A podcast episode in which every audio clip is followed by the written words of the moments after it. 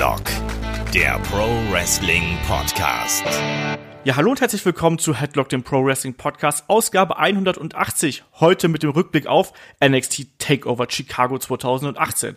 Mein Name ist Olaf Bleich, ich bin euer Host und in guter alter NXT-Tradition, da muss hier natürlich der Ulrich Steppberger von der MGN sitzen. Schönen guten Tag. Guten Morgen. Ja, guten Morgen ist äh, absolut richtig. Also wir nehmen die Podcast hier um neun Uhr morgens auf und ihr könnt euch ausrechnen, also entweder haben wir den live geschaut oder wir sind extrem früh aufgestanden. Ulrich, wie war das bei dir?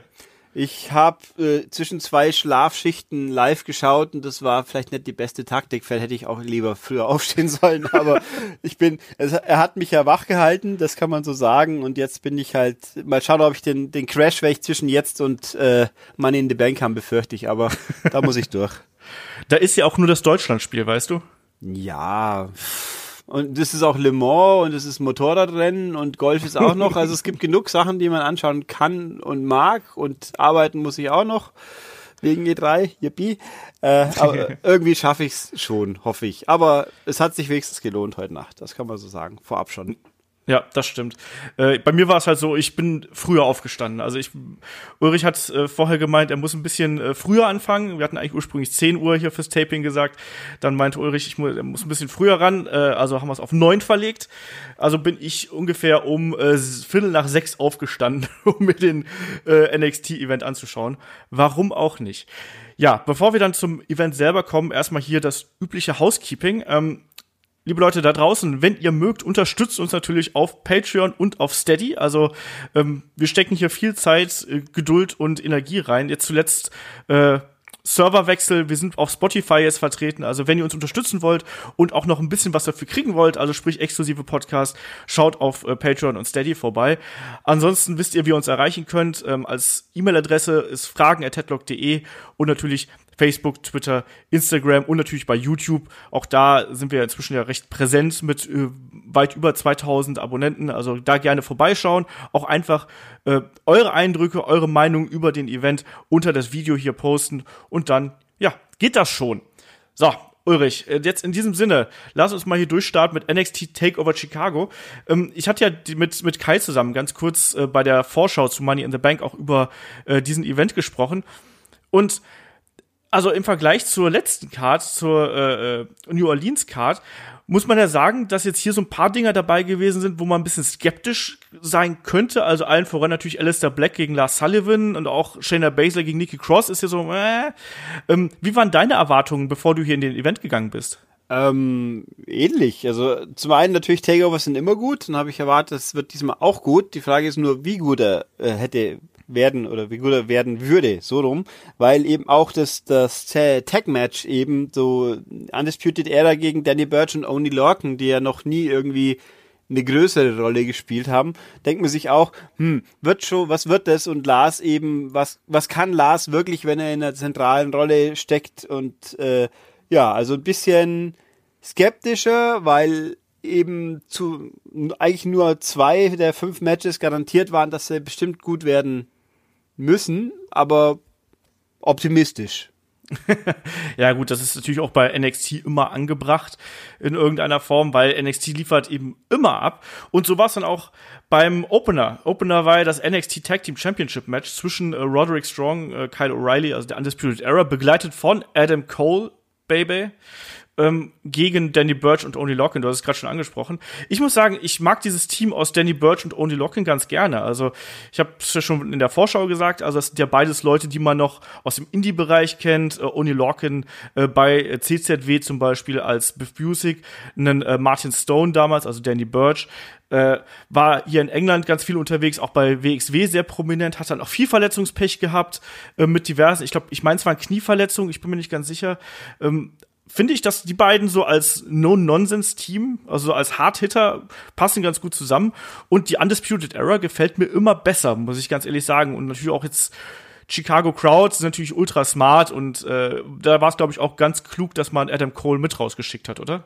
Ja, ich finde äh, grundsätzlich Adam Cole, ja, also der hat ja eigentlich gar keine große Rolle gespielt, wenn man so will. Er hat eigentlich nur eine Aktion gehabt. Aber ich finde eigentlich eh komisch in dem Zusammenhang ist, da führt man einen neuen Belt ein, den er ja gewonnen hat und seitdem ist der quasi nur noch Staffage. Er, er wird diesmal nicht verteidigt äh, im, im Takeover. Gab es überhaupt schon mal ein Titelmatch? Es gab schon mal eins, ja, ja, doch, ne? es gab schon eins. Ja, immerhin, also es gab immerhin ein Titelmatch quasi, wann das nächste ansteht, weiß kein Mensch. Äh, das ist das Doch, ich weiß das. Ich kann dir sagen, gegen wen er antritt. Er tritt demnächst bei Evolve gegen Walter an um den Titel. Uh, also das kicke ich dann ja doch wieder nicht mit, weil es ja woanders ist quasi. Aber ähm, ich, es ist ein bisschen kurios eben. Da führt man einen neuen Gürtel ein und dann hat man quasi wieder, äh, kriegt man gefühlt kaum mit, wenn man eben als NXT-Zuschauer, weil Evolve ist mir zwar ein Begriff, dass es die gibt, das weiß ich, aber ich sehe sie ja nicht, weil sie ja eben außerhalb vom WWE-Universum existieren, sage ich jetzt mal. Ja. Ähm, also diesen, wieso man denn überhaupt eingeführt hat, also wenn man das Ganze nicht ausbauen will, noch in Anführungszeichen. Man sieht ja auch das Luxusproblem von NXT, wie viel unfassbar viele Leute dabei sind. EC3 sieht man einmal kurz da sitzen und in der Pre-Show. Äh, also das fand ich ein bisschen komisch. Also ich fand, ich finde okay, dass Cole keine aktive Rolle in dem Match hatte. Das macht gar nichts. Ich frage mich immer, was machen sie, wenn äh, wenn der Fisch dann mal wieder fit ist?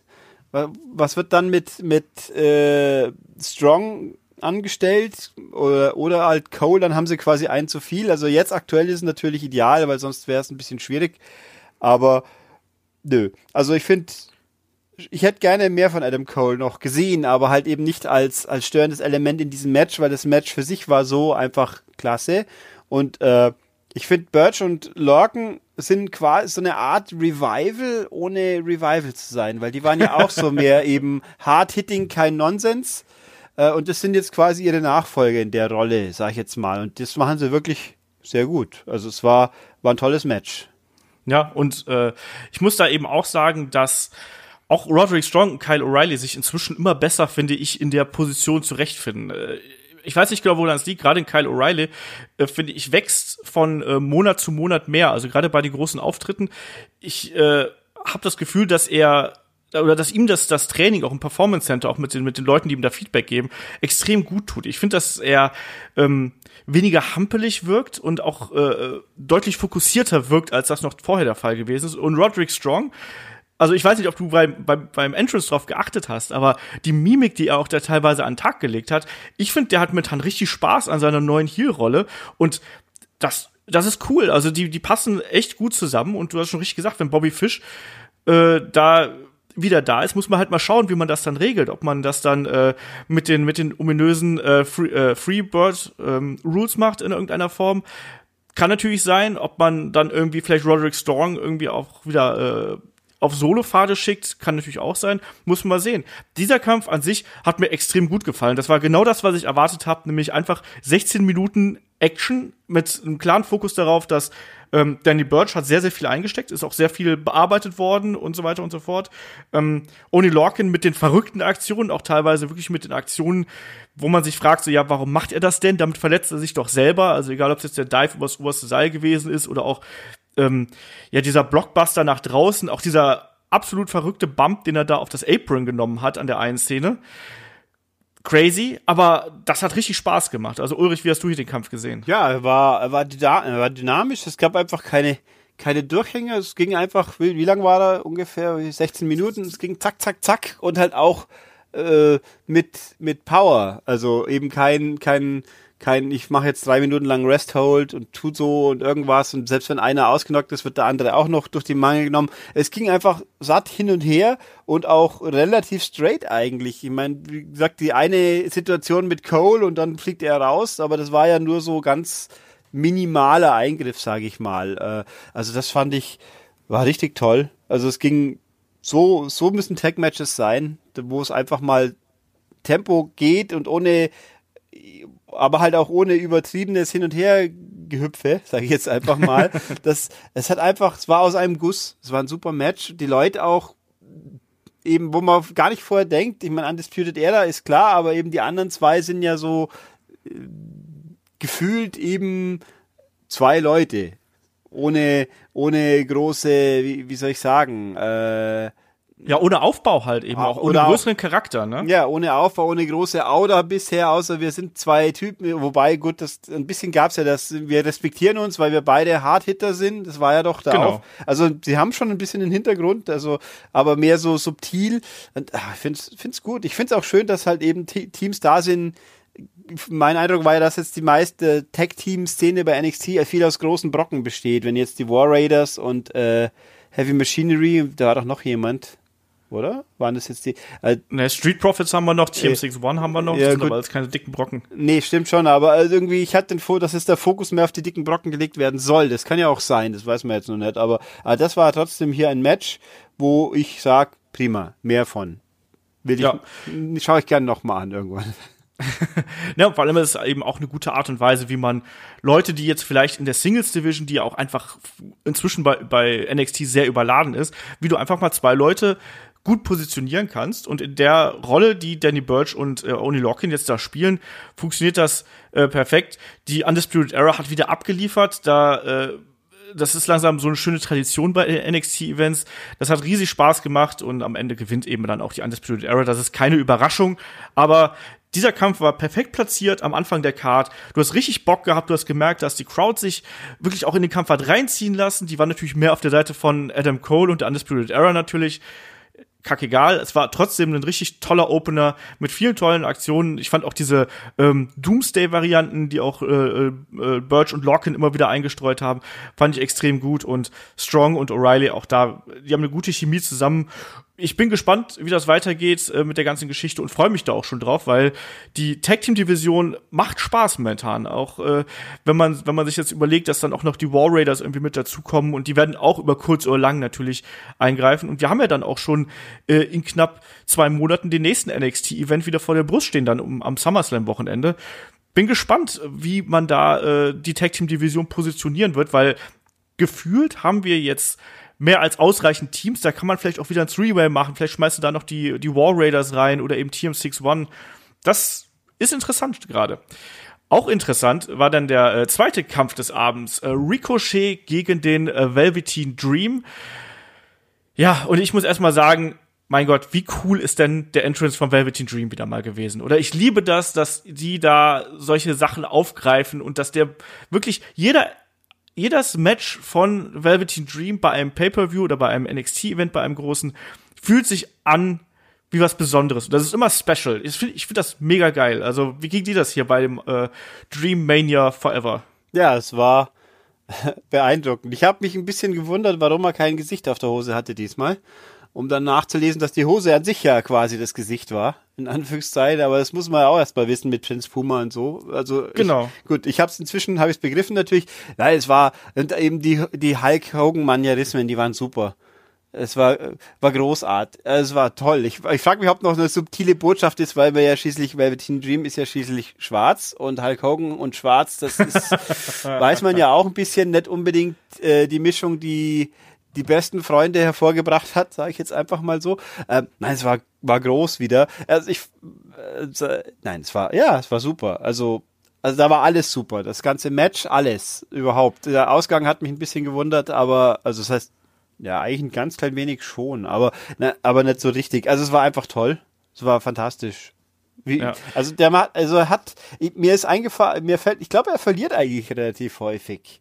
Ja, Doch, aber es macht überhaupt nichts, weil man geht immer raus und sagt, boah, war das wieder geil, was Dream angestellt hat. Er verliert zwar, aber er ist super. Ja, der, der verliert hat dadurch nichts an Standing und auch nichts an Faszination. Eben auch weil, wie gesagt, ich finde, jeder Kampf von ihm fühlt sich irgendwie besonders an. Und der ist ein, der hat jetzt schon den mega Superstar-Look und der darf auch gar nicht so oft antreten, äh, weil dann wird das sich abnutzen, ne? Und ich finde, das funktioniert hier wirklich ganz, ganz hervorragend. Ich hatte so Bock auf den Kampf dann allein durch die Entrances. Ähm, dass mir der Kampf eigentlich dann tatsächlich so ein bisschen egal gewesen ist, weil ich habe mich da einfach wieder von äh, dem Dream irgendwie äh, in das Universum da reinziehen lassen. Und du hast es gerade gesagt, der Kampf an sich hat auch äh, äh, fast alles gehalten, was es versprochen hat. Auch diese unterschiedlichen Stilarten natürlich, ne? Auch Ricochet ja der Highflyer, aber auch dann eben guter Techniker ähm, gegen den Velveteen Dream. Das hat hervorragend funktioniert. Ähm, ich fand's hier interessant, wie dann auch äh, ja ein Velveteen Dream immer wieder versucht hat, sozusagen auf dem auf dem Parkett von Ricochet zu, mitzutanzen, also mit dem High-Flying, mit den mutigen Aktionen, auch dieser Flip nach draußen, den er gezeigt hat, wo er dann noch das mittlere Seil äh, benutzt hat und ein Ricochet, der auch finde ich, ein bisschen langsamer kämpft äh, als, also speziell im Vergleich zu früheren Indie-Zeiten, aber auch in so ganz krassen Ricochet-Matches hast man auch manchmal so das Gefühl, da, da ballert einem eine Aktion hintereinander um die Ohren. Ähm, der hat jetzt schon zuletzt angefangen, so ein bisschen das Stil zu ändern. Hier jetzt noch ein bisschen mehr, dass man da auch so ein bisschen die Geschichte erzählen kann. Und man hat auch gesehen, der Junge kann eben auch wresteln, aber seine eigentliche Stärke sind natürlich dann die Aerial Moves. Das hat man dann natürlich auch so ein bisschen äh, ja, klar deutlich gemacht. Ich habe ein bisschen Angst, dass er so ein bisschen in die Neville-Schiene geschoben wird, dass man ihn da so ein bisschen auf das reduziert. Ich hoffe, das passiert nicht, aber das werden wir mal sehen. Äh, wie hat dir hier das, äh, das Auftreten von Ricochet gefallen, Ulrich? Ich fand es, äh, ich habe ja seine, seine außerhalb der äh, NXT WWE Zeit äh, Geschichten wenig mitbekommen. Auch das, wobei das haben sie ja am Anfang echt, also die die Video Packages waren ja auch wieder super. Genau, die waren, stimmt, recht. waren, waren nicht unendlich lang, aber also eben nicht so ausgezogen wie im Main Roaster, aber dafür halt wirklich haben rübergebracht, was man rüberbringen muss. Äh, so, wo er auch selber sagt, ich war früher so der, den Ruf des Flip Monkeys, so, aber ich kann ja auch mehr, aber man sieht halt auch, was er ein bisschen gemacht hat und alles. Äh, ich fand auch gerade am Anfang eben, dass er da sehr sehr bodenlastig gearbeitet hat, in Anführungszeichen. Also nicht so viel rum, nicht so viel in der Luft war. Äh, ich finde, ich, ich finde, die bauen den sehr stark schon auf. Also, äh, dass er nicht so nur in der Luft unterwegs ist und auch dann seinen eben den Red Arrow wie eben Neville ist gleich Red Arrow. Ich habe das Gefühl, dass der hier mehrdimensionaler schon jetzt funktioniert, agiert, aufgebaut ist und äh, ich finde den, das war super. Also es war einfach nur hat alles gepasst und ich fand der der Ding ist der Sprung von Velveteen Team nach draußen. Ich habe mir gedacht, so, äh, so lang, der hat so langsam gewirkt. Es war faszinierend, mhm. wie kann man so eine Aktion in so langsam machen und dass er das doch funktioniert. Aber es war war nein, also das war richtig richtig stark und äh, ich habe mich nur eben am Schluss ein bisschen gewundert, dass Velveteen Dream verliert, aber eigentlich macht es ja nur Sinn, weil eben Ricochet kommt dadurch stärker raus und Velveteen Dream schadet es überhaupt nicht, äh, wobei der natürlich dann jetzt was macht als nächstes. Sicher ein tolles Match abliefern, aber beim Titel kann es ja kaum gehen, fast. Er hat ja schließlich verloren. Aber nein, also das war, ich finde, das hat für beide massiv positiv gewirkt und Ricochet ist einfach toll anzuschauen, Velvet Team ist toll anzuschauen. Also die haben, ja, war, war, ja, mir fällt mir nichts mehr ein, war toll. Das unterschreibe ich so. Also dieser Kampf hat wirklich sehr, sehr viel Spaß gemacht. Auch die beiden, wie die versucht haben, sich eben quasi gegenseitig den Rang abzulaufen, so nach dem Motto, all das, was du kannst, kann ich besser.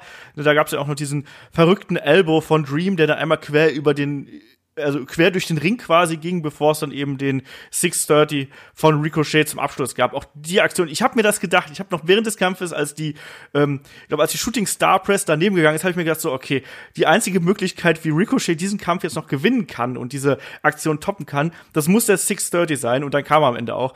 Und das ist halt eine ultra spektakuläre Aktion. Ich weiß gar nicht, ob man die im WWE-Universum schon mal in irgendeiner Form gesehen hat. Ich kann mich jetzt da nicht dran erinnern, aber äh, prove me wrong, keine Ahnung. Ich weiß es einfach jetzt äh, spontan aus dem Hut nicht, aber sehr spektakulärer Kampf, auch nicht nur rumgespotte, sondern wirklich auch eine Geschichte, die erzählt worden ist. Und das ist eben auch gerade das, was diesen Velveteen Dream Charakter im Zusammenspiel anscheinend wohl mit jedem anderen Gegner auszeichnet, dass der immer wieder Geschichten innerhalb dieser Matches erzählt und ich liebe das und deswegen auch hier wieder klare Empfehlung, äh, sich diesen Kampf anzuschauen. Der reiht sich nahtlos ein in die bisherigen Matches von äh, Velvet Teen Dream bei den großen NXT Takeover Events, äh, also beispielsweise mit äh, Alistair Black oder so. Also ich fand das mega, also unfassbar gut gefallen. Ja, weiter geht's. Äh, NXT Women's Championship Match zwischen äh, Shayna Baszler und Nikki Cross. Das war kurz und knackig, 9 Minuten 30 und Ach, ich weiß nicht, das war jetzt gar nicht so viel Match, oder? Das war so ein bisschen, das war mehr Geschichte, hatte ich das Gefühl. Es ist wahrscheinlich auch gut so. Ich, äh, also ich fand auch hier der Aufbau wieder, dieses Videopackage, ich fand so interessant, kam mir Shayna Baszler noch nie vor. Auch von diesem angenervt sein, von dem Interview fragen und äh, äh, Nikki Cross, äh, wobei bei Nikki Cross finde ich ein bisschen dieses, sie ist durchgeknallt, das ist mir ein bisschen, fast ein bisschen zu viel also weil sie einfach zu, wie soll ich sagen, gefühlt ein bisschen zu ein fokussiert durchgeknallt ist. Ich finde, mhm. die, die, die Männer bei Sanity, die sind nicht ganz so abge, abgedreht. Äh, wobei auch, dass er jetzt natürlich ja eigentlich noch ein Teil von Sanity ist, offensichtlich, inklusive Musik, aber wie das weitergeht, kapiert ja auch kein Mensch, was jetzt auch mit Sanity auf dem Main Roaster kapiert man ja noch weniger.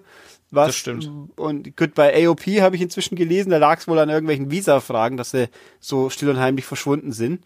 Aber, aber die waren ja wenigstens überhaupt schon mal zu sehen. In echt, also im Fernsehen.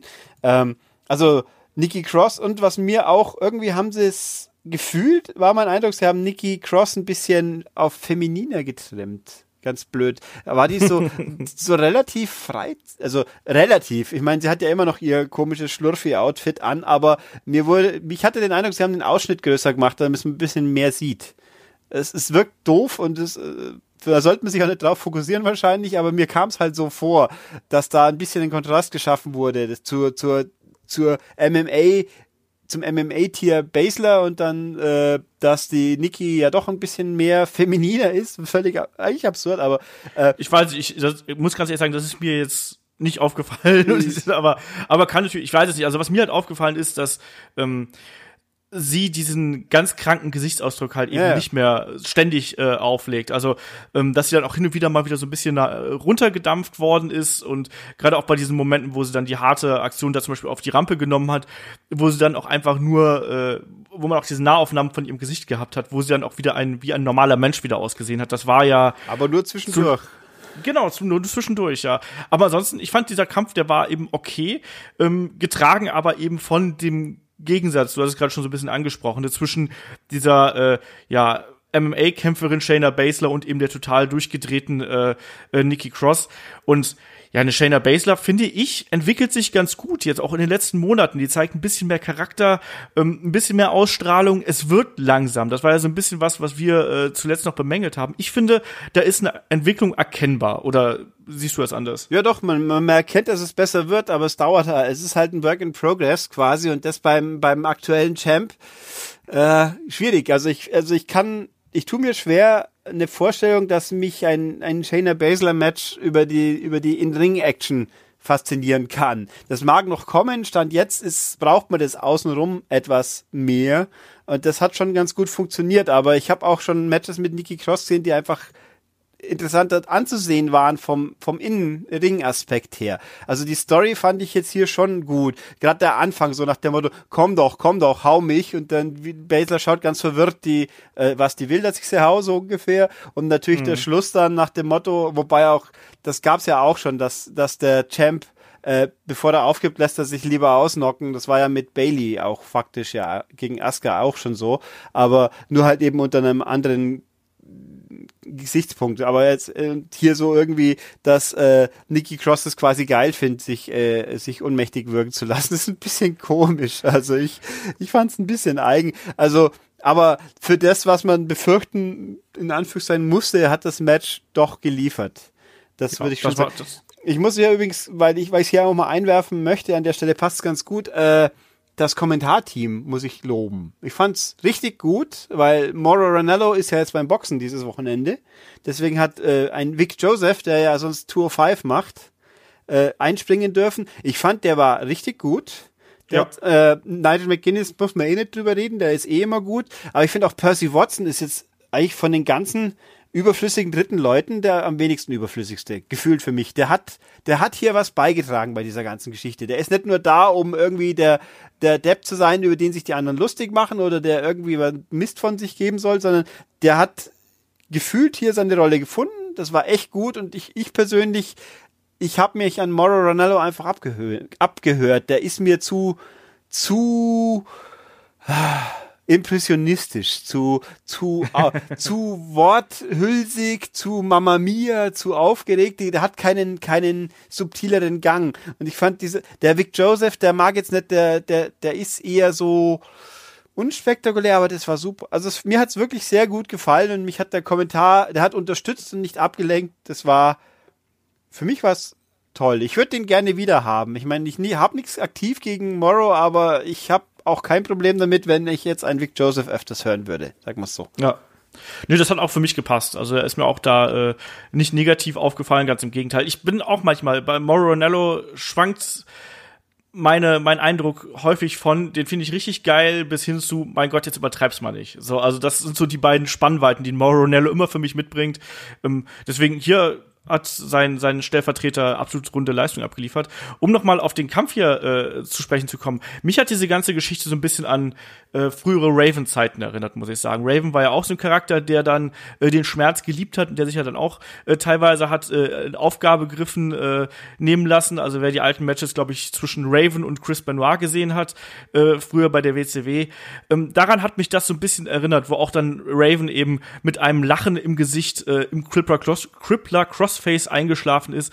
Das war so mich, für mich so ein bisschen Parallele. Was mich hier gestört hat an dieser Finishing-Sequenz, war eigentlich die Tatsache, dass man gemerkt hat, dass Nikki Cross hier so ein bisschen, ja, kommandiert hat am Boden. Und bei einer Kameraperspektive konnte man wirklich sehen, dass sie irgendwie gesagt hat, sowas wie, now put me up oder sonst irgendwas. Also wo sie sich dann nochmal hingesetzt haben, dass sie wirklich in Richtung Hardcam äh, äh, quasi schauen und dann diese Einschlafsequenz gekommen ist, die ich persönlich echt schön fand, aber das war halt einfach doof von der Regie, um es einfach mal so auszudrücken. Da war, hat man gemerkt, so dass sie irgendwas sagt und quasi die Anweisung gibt, ne, und dann war der Kampf auch vorbei.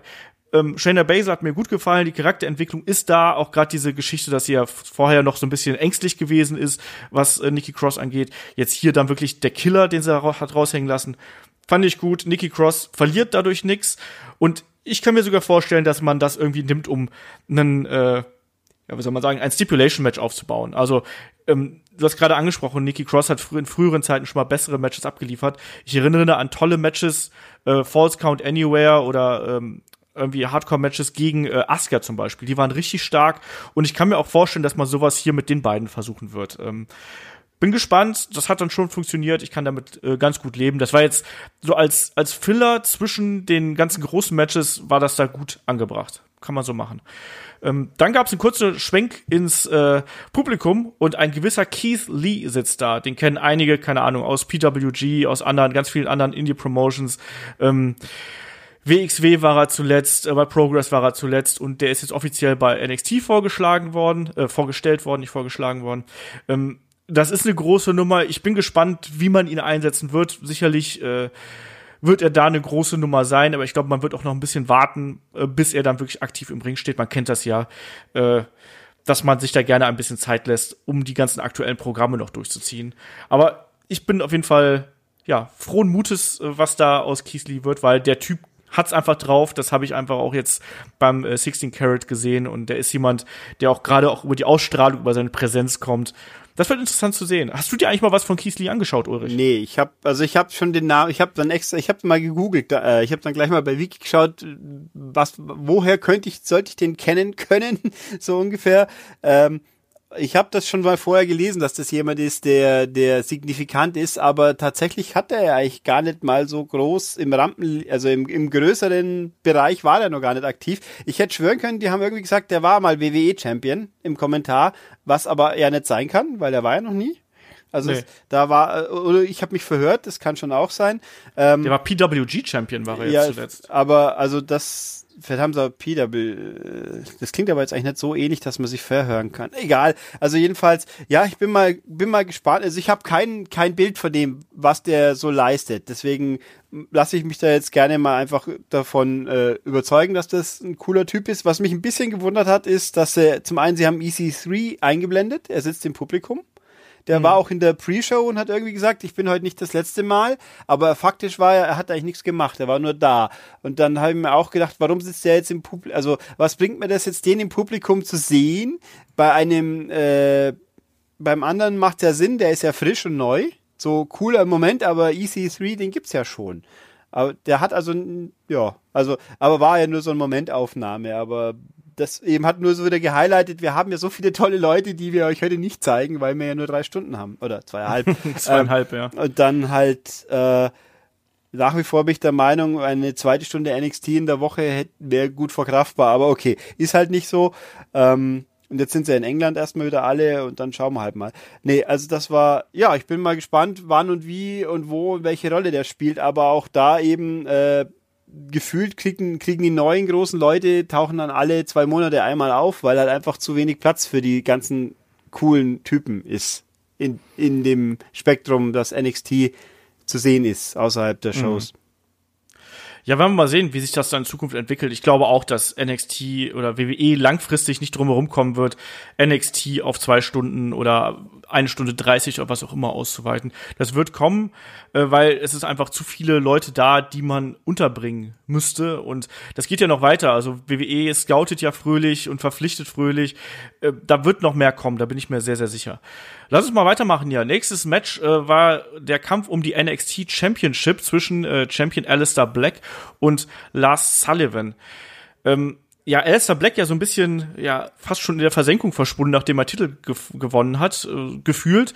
Ähm, ist dann in den letzten Wochen, wo dann eben der Kampf gegen Lars Sullivan aufgebaut. Lars Sullivan, glaube ich, auch jemand, den viele nicht so gerne in dieser Number One Contender Rolle gesehen haben, weil er eigentlich absolut konträr zu dem ist, was NXT auszeichnet und äh, einfach ein Brecher, kein großer Techniker, sondern eher so ein bisschen das Oldschool-Monster und Alistair Black natürlich äh, über jeden Zweifel erhaben, was seine In-Ring-Qualitäten angeht. Trotzdem finde ich, war das ein Kampf, der mich sage ich dir ganz ehrlich, leider verloren hat. Die beiden haben so ein bisschen die typische Geschichte erzählt, ja, der, das große Monster gegen den kleinen, schnellen Mann.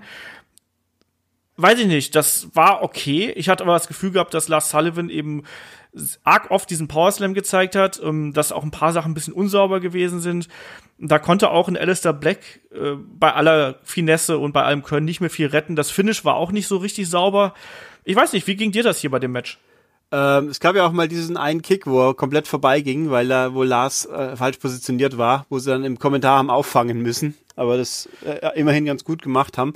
Ähm, ja, es war ich würde sagen, es war besser als befürchtet, aber auch nicht, nicht das, was man eigentlich gerne haben möchte. Also ich finde, sie haben äh, das Beste aus der Situation gemacht. Was, was heißen soll, das Match ist wahrscheinlich immer noch besser wie alles, was heute Nacht an, äh, ne, alles, wie die meisten Matches, die wir heute Nacht sehen werden, außer, außer die Leather-Matches natürlich, aber ähm, ja, es ist vielleicht einfach für Lars, ich gefühlt kommt es vielleicht immer noch ein bisschen früh, weil er ja auch gar nicht so sehr präsent war mit, also gut, er ist präsent als Monster. Ich finde, das Monster gibt da ganz solide ab, aber es ist eben ein bisschen so, ja, hätte man nicht noch warten können, gibt's nicht genug andere, also vor allem wie du sagst, das sage ich auch immer gern, die Leute verschwinden ja zwischen den Takeovers gerne mal für drei Monate. Äh, Nikki Cross hast du ja auch gefühlt ein halbes Jahr nicht mehr gesehen, bis er jetzt dann ein Titelmatch hat. Ähm, und Alistair Black hat zwischendurch auch nicht viel gemacht, wobei auch Almas hat, glaube ich, ein Match gehabt zwischen den Takeovers. Immer so, es eben, weil halt eben zu wenig Platz für zu viele gute Leute. Ähm, also ich fand's jetzt okay. Also es, es war für, ein, für Takeover-Verhältnisse sicher eher eins der schwächeren, aber es ist halt auch schon wieder jetzt äh, Kritik auf trotzdem sehr hohem Niveau, weil, wie gerade eben gesagt, wenn ein Match dieser Qualität in einem normalen WWE Pay-Per-View auftaucht, dann ist man nicht unglücklich drüber. Dann, dann ist es tendenziell eher schon ein Highlight wie ein Lowlight, aber ähm, ja, aber irgendwo hat sich's bisschen angefühlt wie musste es wie eine Pflichtarbeit mal oder ein Experiment und schauen wir mal, wie es geht. Und so Ergebnis war drei plus, sage ich jetzt mal, aber äh, hat keinem geschadet, der Richtige hat gewonnen, äh, einem Lars wird das jetzt auch nicht geschadet haben, aber es war halt einfach, es war halt da. Ja. Also mich hat's nicht abgeholt in irgendeiner Weise, aber ich habe eigentlich gedacht, das würde mich irgendwie mehr catchen, weil ich eigentlich beide Leute auch auf ihre eigene Art und Weise mag. Aber irgendwie hat's bei mir nicht funktioniert. Das hat man ja manchmal. Äh, auch gerade dieses, mich hat dieses Finish total, das war dann wirklich der Moment, wo es mich sprichwörtlich rausgekickt hat irgendwie. Also diese eine Aktion, der Kick, den du gerade angesprochen hast, die Black Mass, die dann äh, komplett daneben ging und Lars Sullivan das doch noch verkauft hat, das war einfach auch so ein Bruch für mich, also so im Sinne von, das war ja nach dieser Double Stomp Combination, das ist dann dieser Moment, weißt du, wenn die auf einmal einen Kampf um die Ohren schlägt, Wrestling ist fake. So, also Wrestling ist nicht echt und der andere muss das halt trotzdem verkaufen. Ist ein bisschen, bisschen merkwürdig. Äh, ja, natürlich wurde es am Ende noch gerettet. Der Kampf war jetzt keine Katastrophe. Ich glaube, ich bin da gerade ein bisschen negativer, als es sein müsste, aber war eine Pflichterfüllung beider Männer. Wie gesagt, ein Alistair Black wird noch bessere Gegner kriegen, ein Lars Sullivan. Mal gucken, wo äh, der Weg für ihn hinführt. Äh, wurde auf jeden Fall auch hier stark dargestellt, ne, weil er letztlich auch der erste gewesen ist, der aus der Black Mass ausgekickt ist. Also der hatte auch nichts von seinem Monster-Dasein in irgendeiner Art und Weise eingebüßt.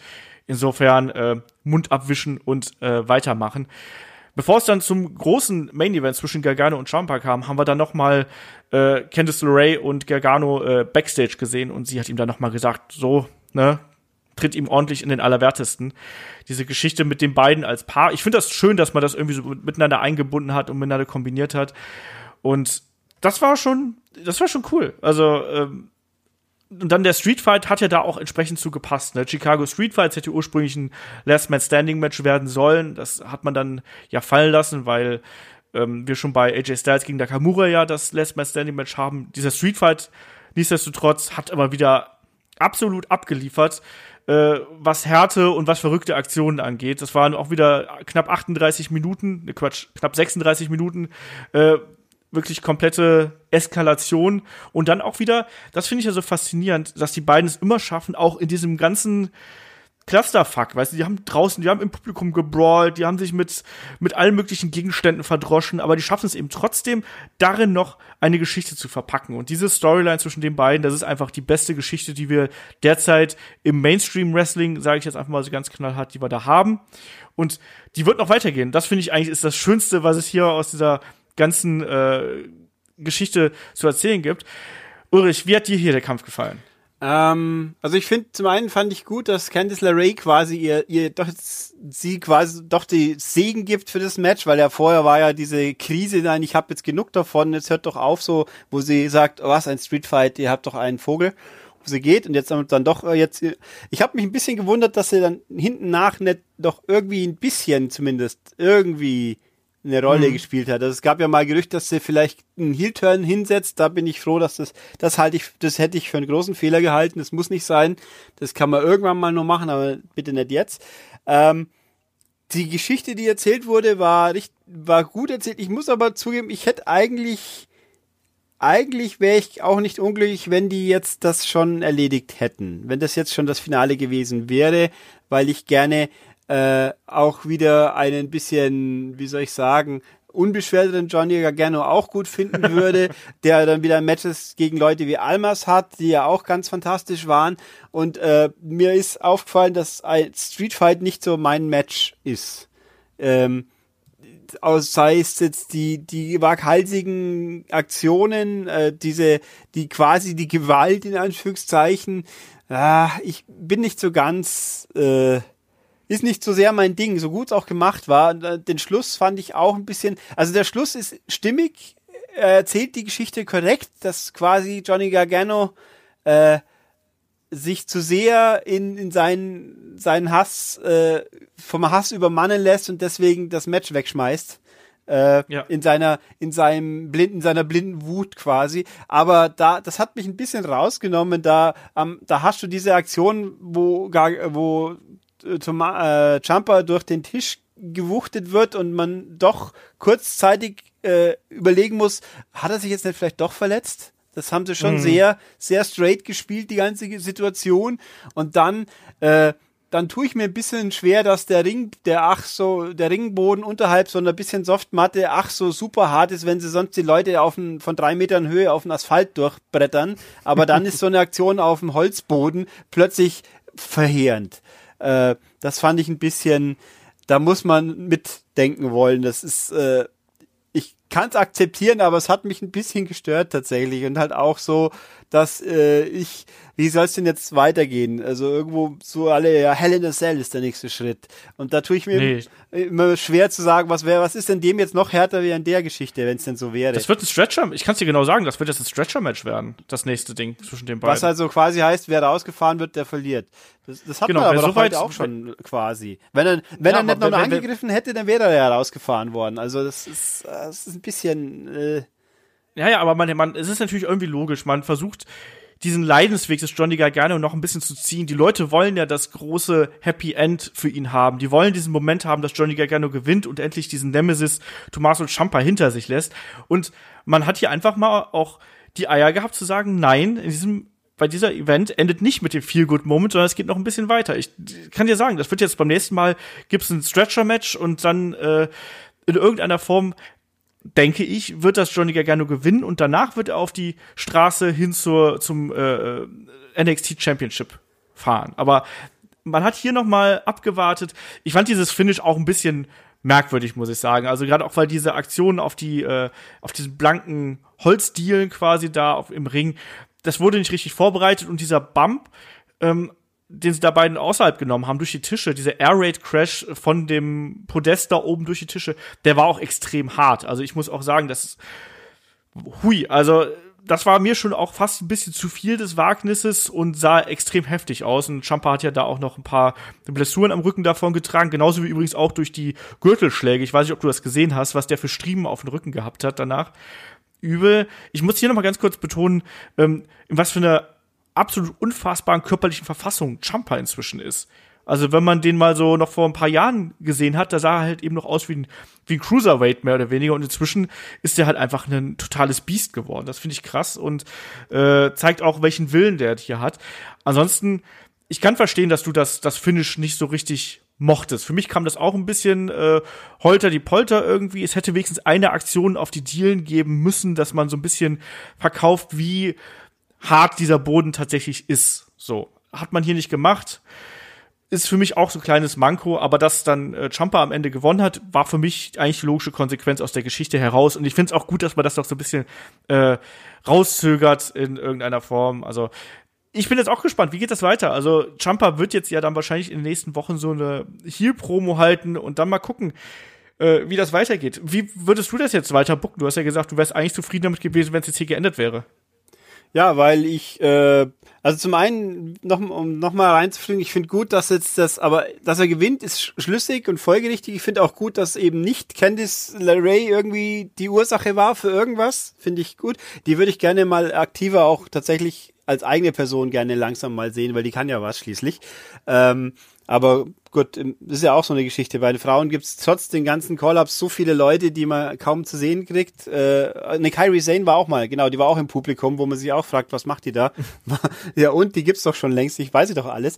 Ähm, ich hätte äh, ich befürchte halt jetzt eben, dass wir jetzt wieder zwei Monate lang äh, Mind Games kriegen und die sonst nichts anstellen. Das finde ich halt ein bisschen schade, weil ich die gerne einfach in Aktion sehen möchte mehr. Ich hätte ich hätte auch gar ich hätte auch gar nicht gejammert, wenn die jetzt noch ein Jahr lang ein Tech Team gewesen wären, weil die einfach so toll waren als Tech Team.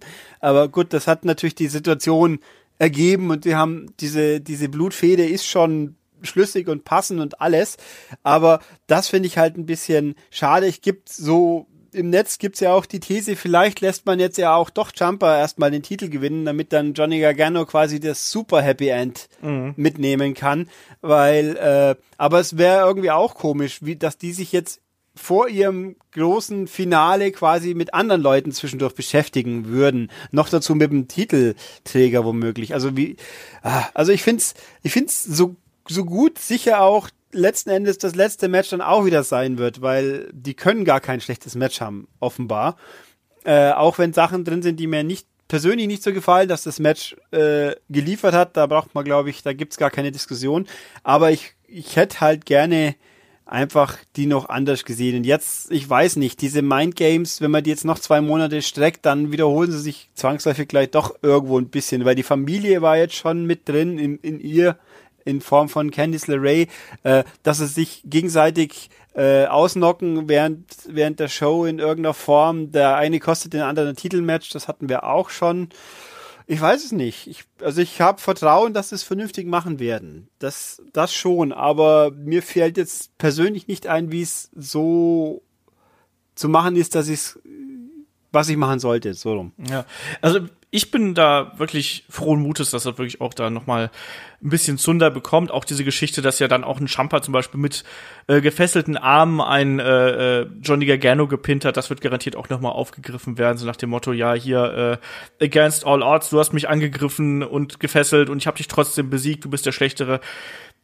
Ich kann mir da viele Varianten vorstellen und äh, vielleicht nimmt man auch erstmal Johnny Gargano jetzt erstmal raus. Man kann natürlich auch einfach mal das Babyface dafür, dass er quasi 70 Offizielle, die ihn da haben versucht abzuhalten, dass er die niedergeschlagen hat, kann man natürlich auch sagen, den suspendieren wir jetzt erstmal und dann auch wirklich oder sonst irgendwas für einen Monat oder sonst irgendwas. Und da kannst du auch einen Tommaso Ciampa natürlich so ein bisschen in Richtung äh, World Title pushen, weil er ja sagt, hier, ich habe das Top äh, Face of the Company mehr oder weniger geschlagen, sogar mit den Händen auf meinem Rücken.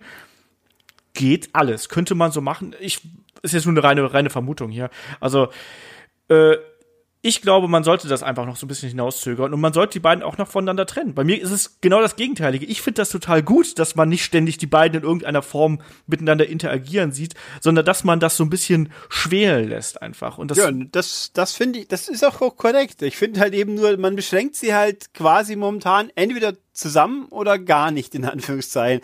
Das ist so eben die, weil es keinen Sinn machen tät, also sie permanent aufeinander loszulassen, dann hast du das Zane Owens Problem gefühlt für mich. Ja. Also die gehen ein bisschen in die Rolle nahe, wo man immer unweigerlich über kurz oder lang müssen sie doch wieder miteinander.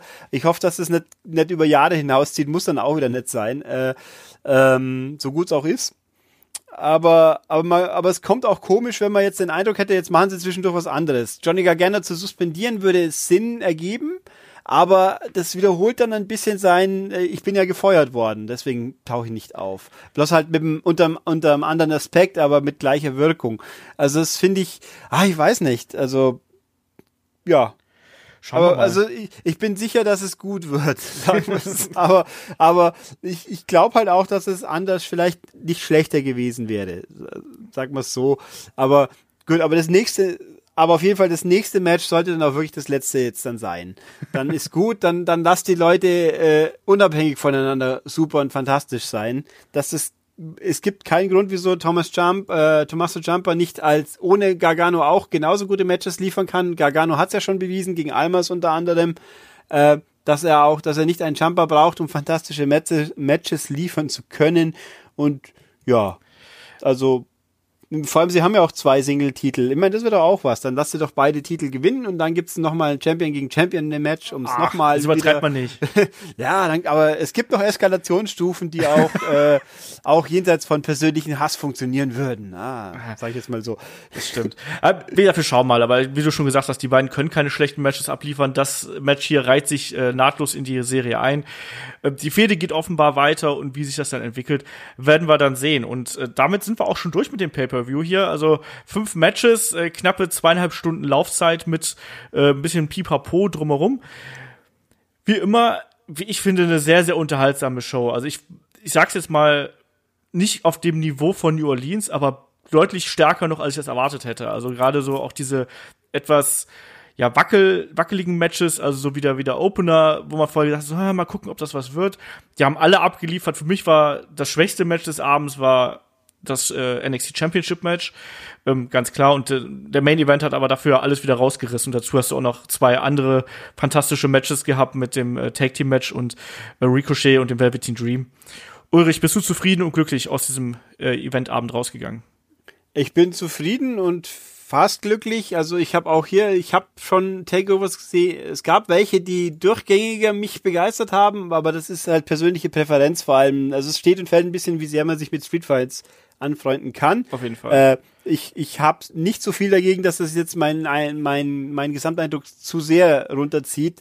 Es war bloß insgesamt äh, nicht eben so ganz rund, wie andere schon waren, aber es ist halt auf einem Genörgel auf einem so hohen Niveau, da, dass ich wiederhole mich ja immer gerne, dass wenn ein normaler WWE Pay-per-View auch nur annähernd so gut wäre wie das, was hier das schlechteste war, dann dann wären wir alle so happy, wenn das mal das Durchschnittsniveau eines normalen Pay-per-Views auch nur annähernd an das hier hinkäme, was auch dieser Takeover wieder geliefert hat.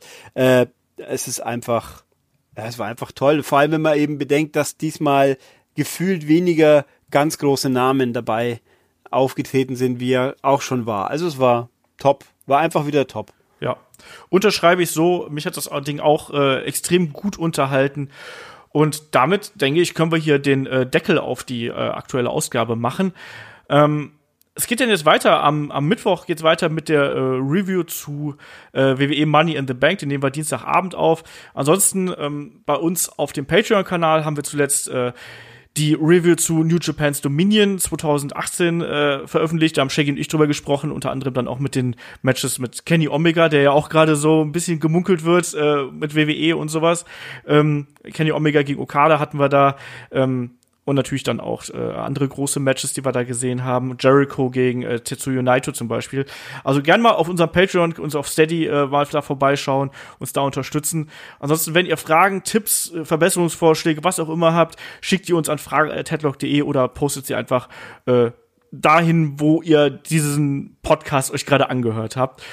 In dem Sinne sage ich, äh, Ulrich, wie geht heute Deutschland gegen äh, Mexiko aus? Äh nach 90 Minuten und Nachspielzeit mit einem Ergebnis. äh, ich bin, ich, ich weiß gar nicht, eigentlich ist es mir, ich habe nichts gegen Fußball, aber irgendwo ist es mir auch gar nicht so wichtig gerade. Also ich, äh, ich sage jetzt mal unentschieden, weil ich mir nach den relativ kläglichen Vorbereitungserlebnissen nicht vorstellen kann, dass mir jetzt wirklich die ganz große Leistung jetzt schon ab. Aber Deutschland ist ja eine Turniermannschaft und das wird schon alles und bla bla und so weiter. Ja, mal schauen. äh, irgendwie wird schon gehen. Irgendwie wird schon gehen. Ja, ich bin auch mal gespannt. Also mein Tipp war auch unentschieden und dann eben äh, ja bessere bessere Ergebnisse dann in den darauffolgenden Spielen.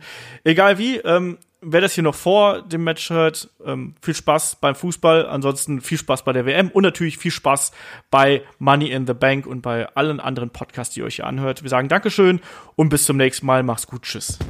Tschüss.